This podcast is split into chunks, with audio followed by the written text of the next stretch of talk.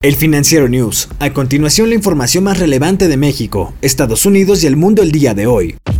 El presidente estadounidense Donald Trump ganó 427 millones de dólares por su papel en el programa de televisión The Apprentice. El éxito del programa también proyectó la falsa imagen de un magnate inmobiliario de mucho éxito, que en última instancia lo catapultó a la Casa Blanca, de acuerdo con información del New York Times.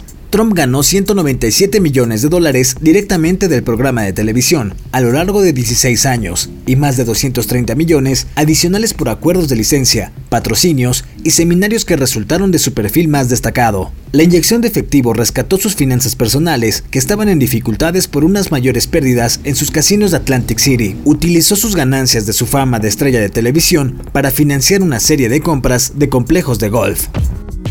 El Instituto Serum de la India trabaja en la fabricación y entrega de hasta 100 millones de dosis adicionales de su vacuna contra el COVID-19. Esto será tanto para la India como para países de bajos y medianos ingresos. Las dosis adicionales se fabricarán gracias a la colaboración con la Alianza de Vacunas y la Fundación Bill Melinda Gates. Así, la alianza asegurará un total de 200 millones de dosis tras anunciar en agosto un acuerdo inicial por 100 millones de dosis de la vacuna. El financiamiento ayudará a acelerar la fabricación por parte del Instituto de Vacunas candidatas con licencia de AstraZeneca y Novavax. Estas tendrán un costo máximo de 3 dólares por dosis.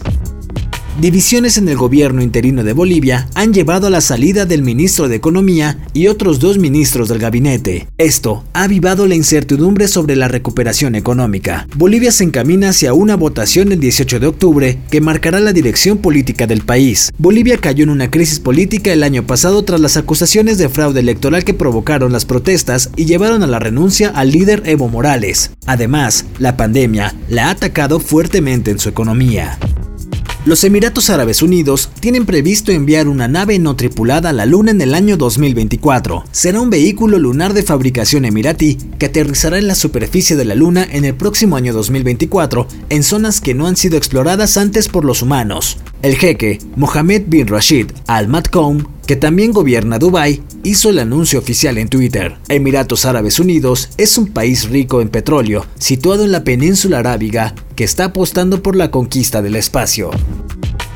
La presentadora de televisión Laura Bozo afirmó que ha tenido acercamientos de partidos políticos de Perú, su país natal, para competir para la presidencia en el país en el año 2021. En este momento estoy evaluando las propuestas políticas de Perú para lanzarme a la candidatura en 2021, dijo en entrevista con los medios. Bozo aseguró que sigue siendo una figura muy amada en su país natal, por lo que su posible postulación sería algo normal. La conductora declaró que en caso de buscar la presidencia de su patria, su gobierno se enfocaría en programas sociales, por ejemplo, en el empoderamiento a la mujer y el combate al desempleo. Sin embargo, también dijo que lo ve difícil, ya que ella lo que realmente ama es la televisión.